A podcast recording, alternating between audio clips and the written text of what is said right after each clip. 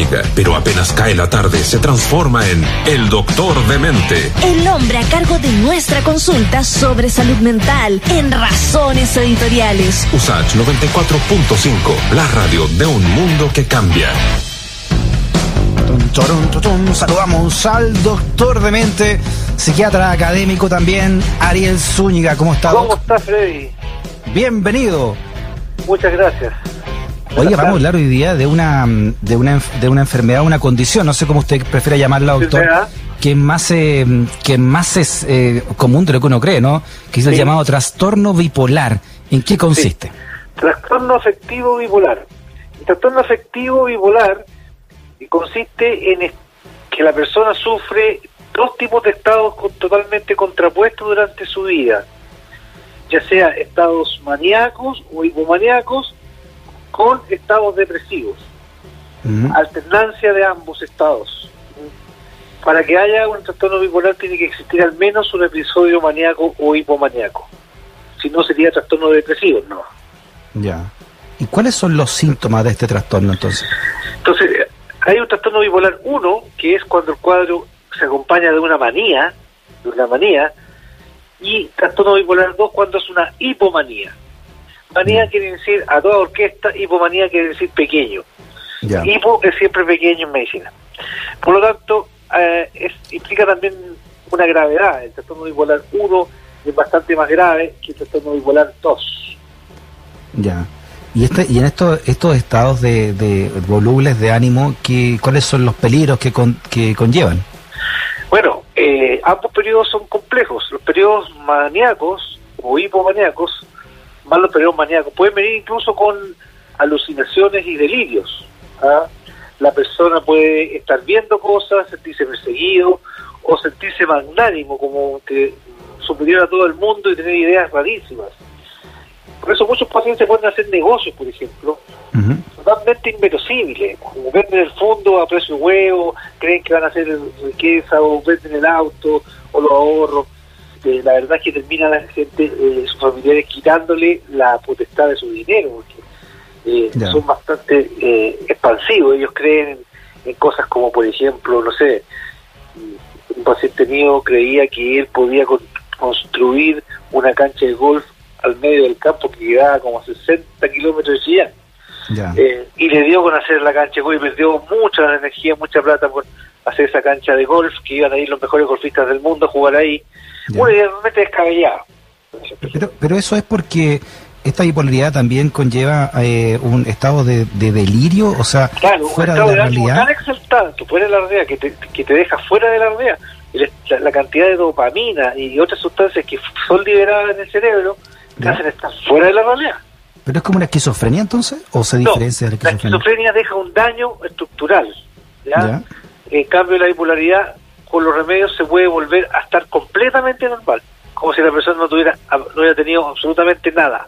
En la esquizofrenia no, la persona queda con una secuela, queda con un daño definitivo.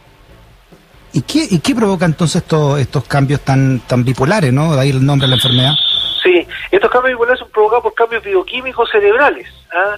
Básicamente es lo que tiene que ver con los, las monoaminas, que tiene que ver con serotonina, dopamina eh, y otros y otros elementos neurotransmisores. Estos se van a las nubes cuando estáis maníaco y se van para el subsuelo cuando estás depresivo. Ya. esto, esto, doctor, se, se adquiere o es hereditario? se adquiere y se cree que hay un componente hereditario bastante poderoso. ¿Y qué puede provocar en una persona eh, un... ¿Y a qué edad se manifiesta, no? ¿A qué edad Mira, la edad de manifestación es relativamente joven. El promedio de presentación está, cada día más bajo. Antes, eh, hace unos años, cuando yo estudié, eh, era alrededor de los 30 años, ahora se, dice que el promedio de inicio es a los 20 años. Ya. Lo que pasa es que al principio pueden no darse cuenta que esta persona tiene ese cuadro porque lo mm. pueden tomar como algo normal o como cambios de la adolescencia, que la persona eh, se deprima, y de repente saltan con un cuadro maníaco, hipomaníaco, donde se aceleran, no duermen nada, tienen ideas descabelladas, pueden consumir alto nivel de droga, no, no dormir durante muchos días sin cansarse, ¿ah? una energía desbordante y, y, tiene situaciones de riesgo peligrosas. Correr a 200 kilómetros por hora. pasarse las luces rojas, claro.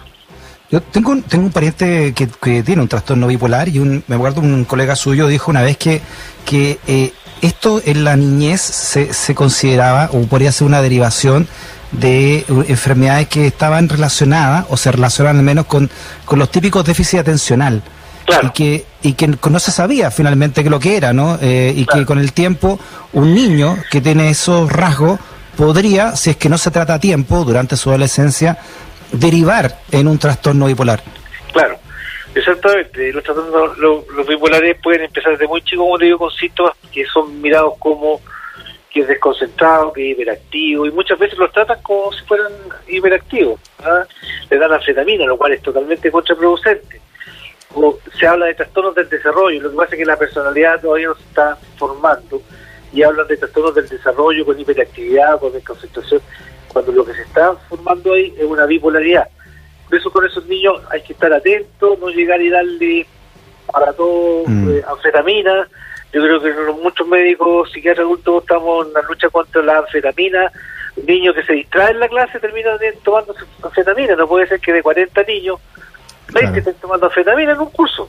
Claro, porque se podría eso con el tiempo derivar en un caso más complejo como este. Mucho más complejo, exactamente.